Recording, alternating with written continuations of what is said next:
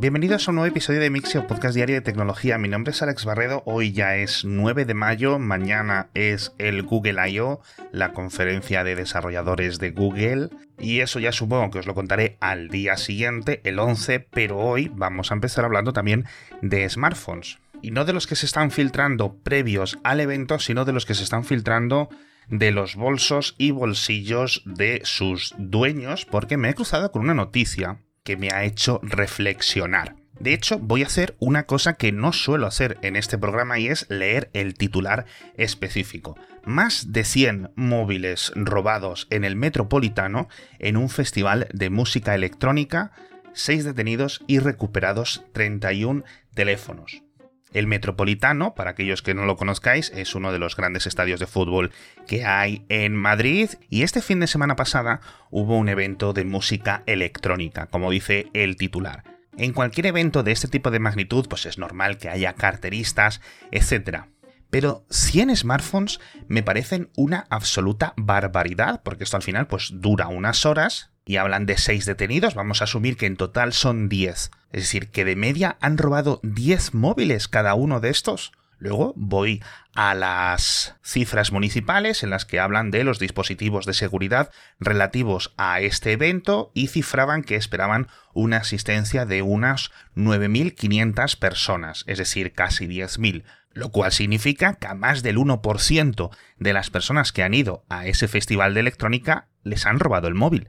Además, por lo visto, esta banda sabía por dónde tiraba y, según cuentan las fuentes policiales a este artículo, pone el 90% de los sustraídos fueron iPhones, lo cual sigue siendo muy curioso debido a las supuestas buenas protecciones antirrobo que hay a través de iCloud. Pero bueno, al fin y al cabo, aunque sean vendidos para piezas, pues siguen valiendo su dinero. Así que la verdad no sé muy bien qué pensar, me ha dejado bastante descolocado. Como descolocado me ha dejado la siguiente cosa que os voy a contar. Iba a decir noticia, pero no es una noticia.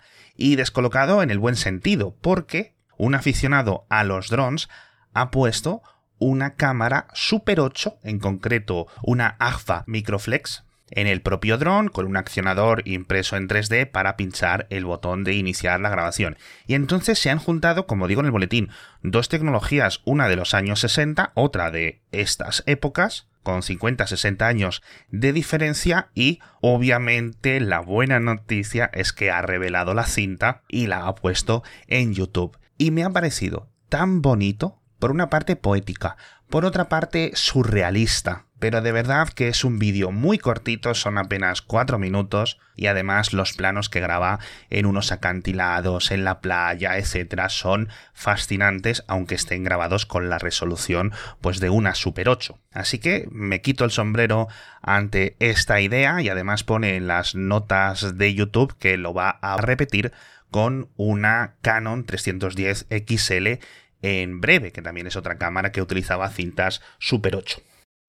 Y siguiendo un poco en el pasado, vamos a hablar del TCP/IP. Madre mía, vaya episodio, Super 8 y TCP/IP. Noticias de última actualidad. Y es que Surf, uno de los ingenieros responsables de la creación de este sistema de comunicaciones, de este protocolo, ha recibido la medalla del IEEE e y además es el quincuagésimo aniversario, si no recuerdo mal, de este protocolo. Entonces han decidido la entrega para que coincidieran la medalla con el aniversario. Total, que entre las múltiples entrevistas que está dando, porque el premio ya se lo dieron hace unos días, me ha parecido muy interesante una que os dejo en las notas del episodio, en la que le preguntan, oye, ¿de qué cosas te arrepientes de haber hecho o de no haber hecho a nivel de programación cuando estabais diseñando este protocolo TCP/IP? Este protocolo que sirvió como las sinapsis de ARPANET y posteriormente de Internet y decía tres cosas. El primero es los límites de 32 bits para las direcciones, algo que argumenta que, claro, en retrospectiva era fácil ver esa limitación, pero que por entonces, eh, a finales de los 60, principios de los 70, este tipo de escalas eran inimaginables. También se arrepiente de no haber añadido sistemas de criptografía desde el primer momento, algo que creo que ha tenido eh, muchísimas más repercusiones. Y por último, un fallo que creo que tampoco le podemos achacar, que es que infravaloró en su momento el futuro crecimiento de la World Wide Web. Es decir, una vez que ya existe Internet, y que es básicamente pues un redil para académicos y para militares y para no sé qué, pues será difícil ver el crecimiento exponencial que iba a tener. Esto le pasó a CERF y le pasó a tantísimas personas y grandes mentes de la época, pero bueno. Y hablando de almacenamiento de pasado, nos vamos al almacenamiento del futuro porque GitHub ya ha abierto para todos su nuevo motor de búsqueda. Es una absoluta pasada. Los dos años que se han tirado desarrollándolo ha merecido completamente la pena.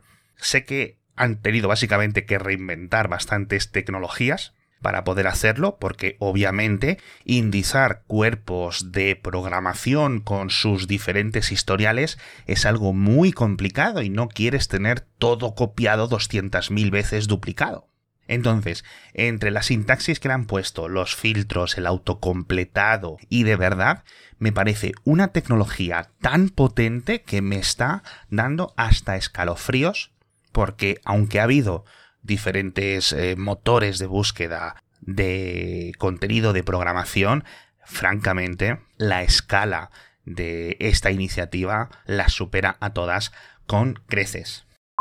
Y ahora en la siguiente noticia vamos a hablar de coches, vamos a hablar de software, pero permitidme que primero os cuente el patrocinador de este episodio porque os tengo que recordar que sigue vigente en las estaciones de servicio de BP el ahorro de hasta 8 céntimos por litro que consigues simplemente repostando BP Ultimate con tecnología Active. Solo tienes que llevar tu aplicación gratuita para el móvil Android o iPhone, enseñas el código QR que tienes en esa aplicación cada vez que vas a repostar y listo.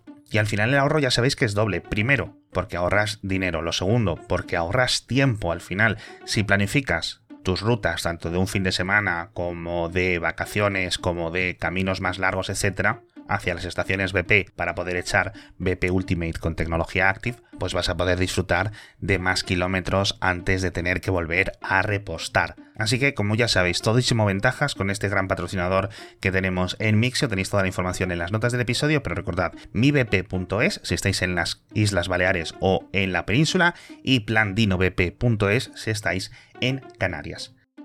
Vamos a hablar de coches, como os decía, porque en Volkswagen han hecho una purga de directivos en su división de software.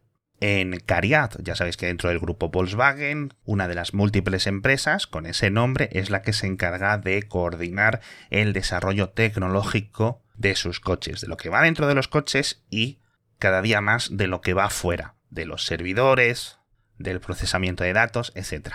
Entonces, los retrasos con la difícil tarea a la que se están enfrentando en Cariad ya le costó el puesto al propio CEO del grupo Volkswagen, a Herbert Diess, hace unos meses y ahora son los tres máximos ejecutivos, tanto el de operaciones como el ejecutivo como el financiero de Cariad, les han enseñado por dónde estaba la puerta y para sustituirlos han nombrado a Peter Bosch el nuevo CEO de Cariad. Peter Bosch es el actual responsable de fabricación de Bentley, aunque por el apellido podría ser de otra marca suministradora de Volkswagen, pero Bentley, que está bajo el paraguas de Audi, que a su vez está bajo el paraguas del grupo Volkswagen. Yo no sé si Peter Bosch lo hará mejor que los otros, pero francamente es un reto que creo que pocas personas en el mundo estarían dispuestas a meterse en el tremendo fregado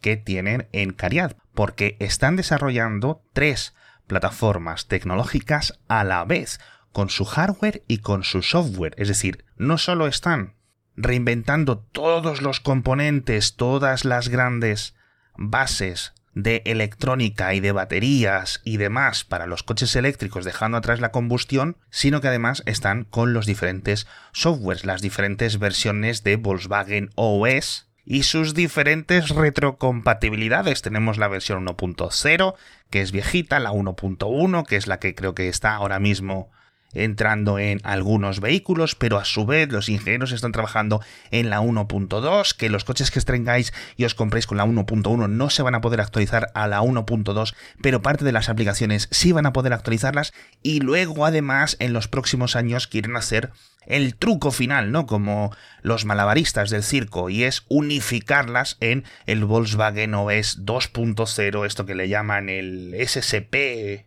o no sé qué plataforma unificada, y que está teniendo ya pues casi tantos retrasos como el cohete SLS, porque madre mía, a pesar de ser un proyecto de gran envergadura, les está costando seguir adelante. Entonces, francamente, pues que tengan mucha suerte, vamos a ver si lo sacan, pero es que explicar todos los cambios tecnológicos a nivel electrónico, a nivel de software, a nivel de tantas cosas de Volkswagen, seguramente nos diera para un propio episodio de kernel completo con algún experto o experta, y aún así creo que me costaría entender todo el jaleo que tienen a nivel interno.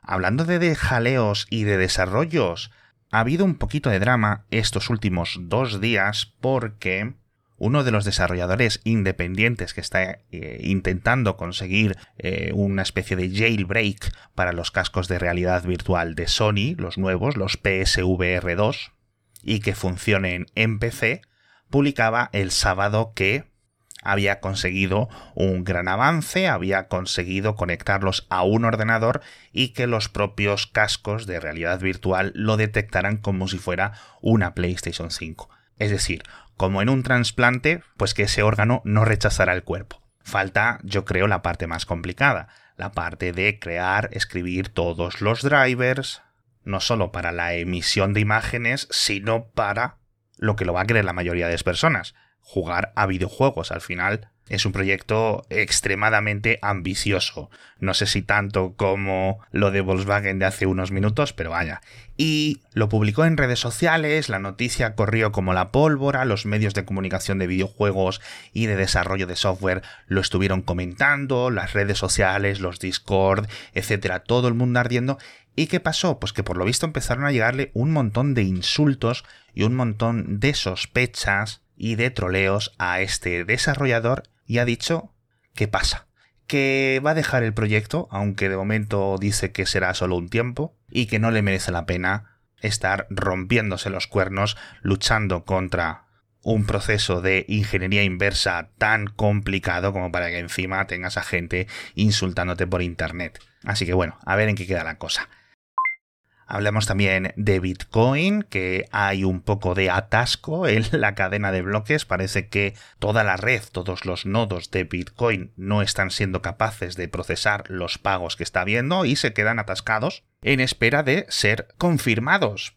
Las cifras parecen que asustan, ¿no? 500.000 transacciones de Bitcoin que se han acumulado en espera de que no sé qué, no sé cuánto, hasta que te das cuenta que un sistema como PayPal, pues es capaz de gestionar, yo que sé, 40 millones de transacciones cada día. Hombre, no hace falta irse a sistemas tradicionales. Hay un montón de cadenas de bloques que son muchísimo más rápidas que el Bitcoin.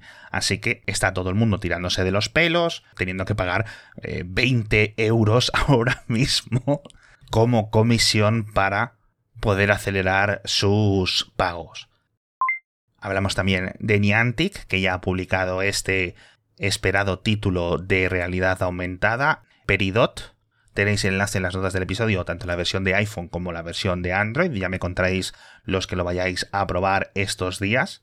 Y por último, nos vamos hablando de una cosa quizás un poco más alegre, y es que me acabo de enterar que los fans de las series de Netflix que están en peligro de ser canceladas han pasado al ataque para intentar mejorar la reputación que tienen sus series frente al algoritmo de Netflix, es decir, de lo que ellos miran a nivel de variables para decidir si hay que renovar una serie o no, y lo que están haciendo es poner sus televisores y sus ordenadores y sus móviles, etcétera, reproduciendo de forma constante por el día y por la noche las temporadas existentes de esta serie que aparentemente van a cancelar, que se llama Shadow Bone o Shadow and Bone o algo así. Entonces, francamente, espero que este hackeo, porque al final esto es un hackeo, les funcione y que Netflix se den cuenta de lo increíblemente corto de miras que es este tipo de actitud, porque en el momento que esto se popularice o se corra la voz, vamos a ver cómo cada vez más y más y más personas van a explotar este hueco, este fallo técnico, y entonces Netflix pues tendrá que cambiar de estrategia. No lo sé muy bien. No me extrañaría que en el caso de los forofos más fervientes acabaran comprando cuentas de Netflix en mercados negros de Internet y yo qué sé, reproduciendo las series en servidores en VPS y demás para incrementar las cifras de horas de visualización. Vamos, que esto ya se hace para inflar las visitas de YouTube y de Spotify de los cantantes, sobre todo con los eh, del K-pop y tal. Y esto no es más que una mera evolución de ese tipo de técnicas. En fin, francamente espero que les funcione, porque de ser así, creo que los próximos años van a ser muy divertidos para mí, para contároslo, pero sobre todo van a ser un poco feos para los ingenieros de control de calidad, no solo de Netflix, sino del resto de empresas de vídeo bajo demanda. En fin, majetes, muchísimas gracias a todos por estar conmigo un día más y nos vemos mañana con más noticias de tecnología.